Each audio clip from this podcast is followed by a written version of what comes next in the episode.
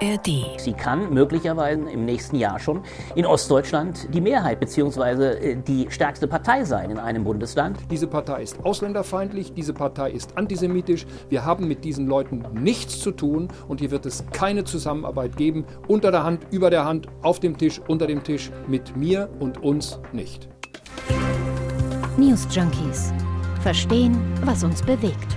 Ein Podcast von RBB24 Inforadio. Je schlechter es Deutschland geht, desto besser für die AfD. Das ist ein Zitat. Und zwar hat das mal der ehemalige AfD-Sprecher Christian Lüth gesagt. Und die vergangene Woche, die hat gezeigt, irgendwie ist da was dran. Also die AfD, die liegt gerade laut Umfragen des aktuellen Deutschland-Trends bei 18 Prozent und damit gleich auf mit der SPD. Ja, also mit der Partei, die den Bundeskanzler stellt. Mhm. Das sagt schon einiges aus. Vor allem, wie unzufrieden die Wählerinnen und Wähler mit der Ampelregierung sind. So unzufrieden wie noch nie nämlich. Und das scheint dazu zu führen, dass eben die AfD auf dieses Hoch von 18 Prozent kommt. Ja, aber was sind jetzt eigentlich die genauen Gründe, dass die AfD potenziell Wählerstimmen gewinnen kann? Ist es die Inflation? Ist es die Energiewende? Sind es die Debatten um die Migration? Diese Sachen nehmen wir uns heute mal genauer vor der schlagartige Wiederaufstieg der AfD. Ihr hört die News Junkies am 5. Juni. Wir sind Ann-Christine Schenten und Martin Spiller. Ja, unsere aktuelle Regierung, die gibt kein gutes Bild ab. Die streitet sich unaufhörlich. Man kann es schon fast nicht mehr hören, diesen Streit der Ampel. Mhm. Im Winter war es noch die Inflation, Gaspreisbremse, mhm. jetzt ist es das Heizungsgesetz. Und dann gibt es ja auch noch die Union, die so aus der Opposition heraus immer schön Öl ins Feuer gießt.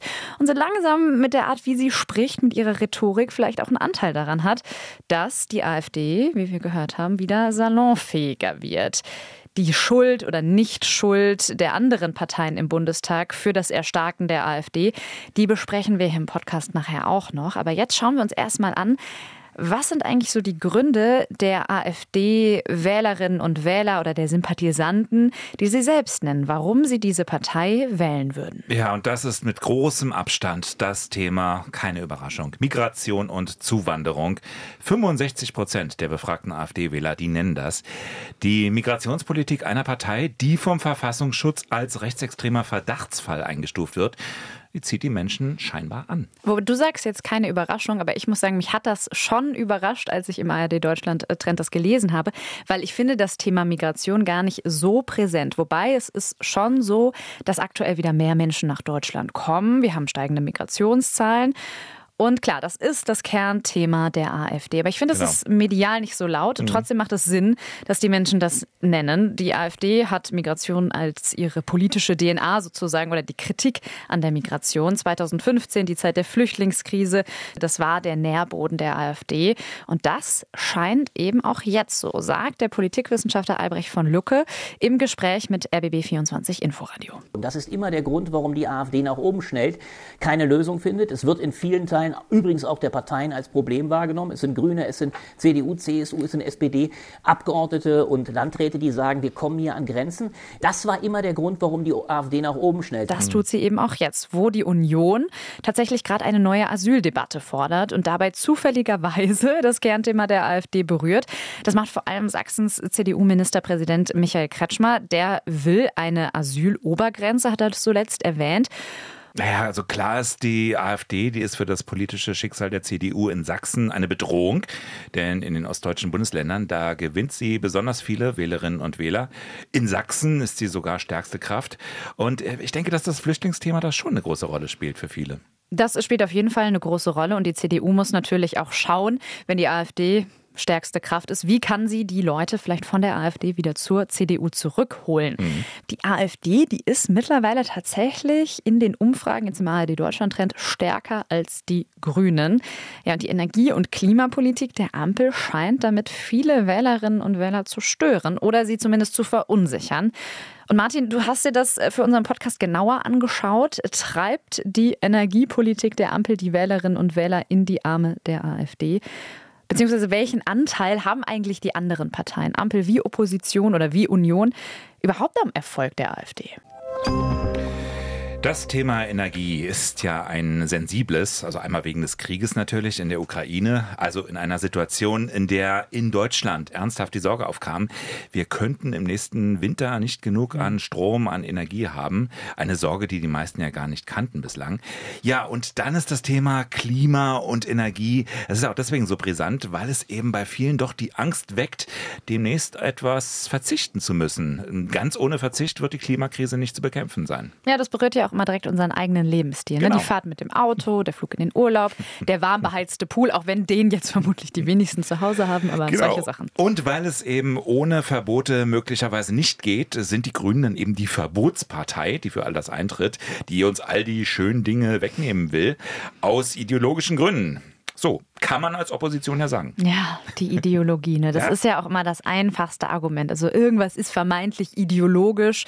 Also kann ich das abwerten, weil das hat ja nichts mit der Realität, nichts mit Pragmatismus zu tun. Wobei die meisten, die das einfach so übernehmen, oder viele davon zumindest, vielleicht gar nicht wissen, was Ideologie überhaupt bedeutet. Egal. Es kann ja sein, dass die eine oder andere Idee aus den grünen Parteitagen vielleicht doch etwas unüberlegt war, wenn man die Gesamtbevölkerung dabei mitnehmen möchte.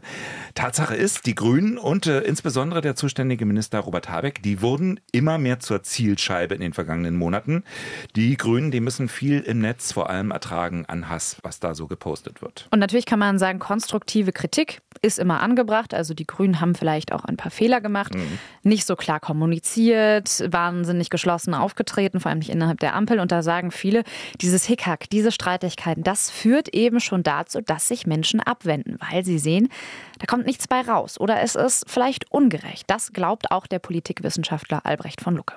Eine solche Regierung, die derart desolat dasteht, die in einer zentralen Zukunftsaufgabe wie der Klimafrage keine Lösung findet, weil eine Partei, die FDP, es zum Prinzip gemacht hat, Opposition in der Regierung zu sein und von vornherein Gesetze, ob sie sie sogar durchsticht oder jedenfalls dann konterkariert, quasi die eigene Koalition an die Wand spielt, die muss Autorität verlieren. Dazu kommt ein Kanzler, der die Führungsrolle nicht übernimmt, die er uns eigentlich versprochen hat. Und das sind kardinale Punkte, an denen äh, man besser regieren muss. Ja, und was machen die Wähler nun stattdessen? Sie sympathisieren mit der AfD. Ja, jedenfalls hat CDU-Chef Friedrich Merz getwittert, mit der AfD können die Bürgerinnen und Bürger heftige Denkzettel verpassen. Diese treffen derzeit vor allem die Grünen, die nur noch das eigene Klientel erreichen. Also die grünen Wähler sind jetzt für die AfD oder was? Genau, so klingt das, ne? Wohl eher nicht. Ähm, deshalb sollten wir mal auch einen Blick werfen auf die CDU als die größte Oppositionspartei. Also klar ist, die Ampel, du hast es gesagt, die macht Fehler. Die Streitigkeiten, die bieten viel Angriffsfläche. Davon kann eine Opposition profitieren, wenn sie das genüsslich ausschlachtet. Und klar, es ist natürlich auch Aufgabe der Opposition zu adressieren, was nicht gut läuft und auch Alternativen zu benennen. Genau. Jetzt habe ich mir mal angesehen, was die CSU als Beispiel so in den vergangenen Wochen auf Instagram gepostet hat. Kleine Kostprobe. Die Ampel, Seite an Seite in die Pleite. Der Heizhammer muss weg. Erst Heizhammer, jetzt Heizpranger. Robert Habecks Kontrollwahn ist Ich übergriffig. frage mich, was ist eigentlich ein Heizhammer? Ne? Also ich habe es ein paar Mal in der Bild-Zeitung gelesen, aber man weiß nicht so richtig, was dahinter steckt. Genau, es war in der Bild-Zeitung. Ähm, mehr als nur einmal übrigens. Es gibt ja überhaupt kaum einen Tag, bei dem Robert Habeck nicht in der Bild-Zeitung auftaucht. Also sie haben sich ja richtig eingeschossen. Das kostet sie Habecks Heizhammer. Die fünf Stromlügen der Regierung. Wie sehr will Habeck uns noch schröpfen? Mehrheit der Deutschen sagt, Habeck ist zu schlecht für den Job. Kecke Wortspiele natürlich auch mal dabei. Also Roberts dickste Haarböcke oder natürlich Energiewende Irrsinn. Mal tief in die Comedy-Kiste gegriffen. Ich finde es zumindest bemerkenswert, dass diese ganzen Begrifflichkeiten, die in der Bild-Zeitung stehen, dann tatsächlich in der politischen Kommunikation im Bundestag auch übernommen werden. Und zwar eins zu eins. Also scheinbar hat auch die Union in Wirtschaftsminister Robert Habeck ein Lieblingsfeindbild Ja. gefunden. Nicht nur in Bezug auf das Heizungsgesetz übrigens, zur Trauzeugenaffäre um Ex-Staatssekretär Greichen. Da heißt es, Schluss mit grünen Clanstrukturen. Also die Grün als Verbrecherorganisation. Ja, und dann natürlich auch Gender-Wahnsinn, nicht mit uns, Söder gegen den Vogue-Wahn. Ja, Irrsinn, Wahnsinn, Hammer. Also die Genau CDU so. ist auch eine kleine Bildzeitung geworden. Liest man auch aus so Sätzen wie Energiestasi heraus. Äh, Die wolle Habeck wie in einem Schnüffelstaat einsetzen, um Menschen in den Heizungskeller zu gucken. Das hat zumindest Thürings CDU-Chef Mario Vogt in der Bildzeitung behauptet. Energiestaat Stasi, DDR 2.0. Das ist ja sonst immer genau die Sache der AfD. Ja, genau. Und natürlich darf man die Bundesregierung angesichts ihrer Schwäche nicht aus der Haft entlassen. Mhm. Und man darf die Union jetzt nicht gleich wegen der Kritik in die Nähe der AfD rücken, nur weil sie plötzlich diesen Bildsprech kopiert. Natürlich darf sie gegen das Heizungsgesetz sein. Das auf Social Media zugespitzt wird. Auch geschenkt. Ist geschenkt, genau. Aber die Frage ist ja, ist das jetzt eigentlich noch so normale Oppositionspolemik im üblichen Sinne? Mhm. Oder ist es was anderes? Also Opposition ist ja nicht Widerstand gegen ein Unrechtsregime. Genau, mit der Energiestasi. Oder auch beim Thema Wahlgesetz. Ähm, da hieß es Wahlrechtsmanipulationen stoppen, Betrug am Wähler. Ja, und auch hier gilt, also klar kann man natürlich die Wahlrechtsreform der Ampelregierung, die kann man kritisieren. Aber es ist ein Unterschied, ob ich sage, das ist nicht gerecht oder ob ich sage, das ist Betrug. Mhm. Und ähm, das ist dann eben wirklich etwas, was die AfD bislang exklusiv behauptet hatte, dass es nämlich in Deutschland nicht demokratisch zuginge, dass manipuliert würde. Und wenn nun eine demokratische Partei einer anderen demokratischen Partei vorwirft, Wahlrecht zu manipulieren, also ich kann mich zumindest an keinen ähnlichen Fall in Deutschland erinnern. Genau, und da wird es ja auch wirklich zu einem Problem, weil Grundkonsens der demokratischen Parteien ist ja eigentlich, wir streiten uns um den besten Weg, aber innerhalb eines gemeinsamen Rahmens. Genau. Und wir fühlen uns alle gleichermaßen der freiheitlich-demokratischen Grundordnung verpflichtet. Und wir unterstellen auch dem politischen Gegner, dass er mit seinen Ideen das Beste will für das Gemeinwohl und nicht, dass er dem Land Schaden zufügen will. Politikberater und Kommunikationsexperte Johannes Hilje, der hat deshalb auch im Tagesspiegel kritisiert, es gebe zuverlässig Anschub für die AfD, wenn andere ihre populistische Sprache kopieren und damit legitimieren statt sich eben dagegen zu stellen. Nun ist es aber auch innerhalb der CDU so, dass das nicht alle gut finden. Also die stellvertretende Vorsitzende Karin Prien zum Beispiel, die sagt, natürlich trage die Politik der Regierung zu diesen Umfragewerten bei, aber die CDU sollte die Wut der Menschen nicht noch verstärken. Und äh, hier komme es eben auf eine sachliche Tonlage an. Und ähnlich sieht das die Abgeordnete Serap Güler. Alle Parteien tragen die Verantwortung, sagt sie, für die Umfrageergebnisse. Was ich mich jetzt frage, ist, das erklärt ja immer noch nicht diese immense Zustimmung zur AfD. Die Menschen könnten ja auch sagen, naja, ich, mich ärgert das alles, deswegen wähle ich erst recht die CDU und nicht die AfD. Aber das passiert ja nicht. Aber die AfD hat all das eben schon immer gesagt. Die ist das Original sozusagen. Hm. Und ähm, wer vermeintlich sieht, dass die Demokratie nicht mehr funktioniert, dass sich nichts bewegt, dass es nur Chaos gibt, der will dann vielleicht am Ende eine radikalere Veränderung. Außerdem ist es ja noch nicht so lange her, dass die CDU selbst regiert hat unter Leitung der angeblich linken Angela Merkel. Ja, wenn man das jetzt mal aus der Sicht der AfD-Wählerinnen und Wähler sieht, ne? also die sagen sowas wie, naja, die CDU ist auch nicht wählbar, weil längst im Sozialismus angekommen. Genau. Andererseits kann man aber auch fragen, ob auf der anderen Seite der Denkkorridor, ob der nicht tatsächlich zu klein ist. Also ob man nicht mhm. beim Thema, nehmen wir mal die Ukraine, ob man nicht doch mehr Diskussionen über Alternativen auch zur herrschenden Politik zulassen müsste. Denn, also wenn jemand gegen Waffenlieferungen zum Beispiel ist, dann ist er ja noch kein Putin-Fan. Ne? Oder auch beim Thema Zuwanderung. Das sagt jedenfalls Hajo Funke, Professor für Politikwissenschaften, viele Jahre lang an der Freien Universität Berlin im Bayerischen Rundfunk. In der schwierigen Frage und auch nicht gut gelösten Frage, Frage der neuen, äh, verstärkt ins Land kommenden Migrantinnen und Migranten macht sie oft das, was auch die AfD sagt. Und da das auch ein Teil der Ampelkoalition mitträgt, haben wir da auch eine gefährliche Leerstelle bei allen demokratischen Parteien, die wiederum die AfD nutzt. Das Interessante am Erfolg der AfD ist ja, die muss eigentlich selbst gar nichts dafür tun. Also wir haben ja am Anfang schon gesagt, momentan tut sich die AfD nicht besonders hervor. Sie ist eigentlich kaum sichtbar, medial wenig präsent. Ja, und trotzdem gewinnt sie weiter an Zustimmung. Ja, nun könnte man es ja dabei belassen, den Ampelparteien und der Union die Schuld am Erfolg der AfD zu geben. So, wenn zwei sich streiten, freut sich die dritte oder so ähnlich. Aber wir haben es hier ja nicht, und das muss man wirklich in diesem Fall auch nochmal betonen, mit einer normalen Partei zu tun, sondern mit einer radikalisierten rechten Partei. Und das ist das Erschreckende, obwohl die rechtsextremen Strömungen innerhalb der Partei so sichtbar und auch bewiesen sind, die AfD, die bekommt weiterhin Zulauf. Nochmal Albrecht von Lucke. Es ist ein radikaler äh, Prozess der Radikalisierung gewesen, den die AfD durchstritten hat. Sie ist also inhaltlich der Regierungsaufgabe immer weiter entfernt gewesen und worden. Aber es ist in der Tat richtig. Sie kann möglicherweise in den nächsten, im nächsten Jahr schon in Ostdeutschland die Mehrheit beziehungsweise äh, die stärkste Partei sein in einem Bundesland. Und dann wird natürlich ein Stück weit die Frage umso drängender werden, muss man mit einer solchen Partei regieren? Ich bin der Meinung, auf keinen Fall. Ja, dass eine radikalisierte Partei, eine in weiten Teil sogar rechtsextreme Partei, dass die so viel Zuspruch erhält, lässt ja erstmal ein bisschen darauf schließen, dass es eben in der Gesellschaft einen entsprechend großen Anteil von Menschen gibt, die rechtsextremes Gedankengut zumindest für okay halten, die das also nicht stört.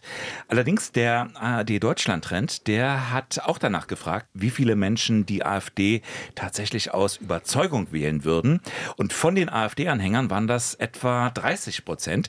67 Prozent dagegen haben angegeben, dass sie einfach von den anderen Parteien enttäuscht sind und dass sie deshalb die AfD unterstützen. Ja, aber es ist trotzdem eben ein enormer Schritt aus Frustration, eine Partei zu wählen, die vom Verfassungsschutz wegen rechtsextremer Tendenzen beobachtet wird.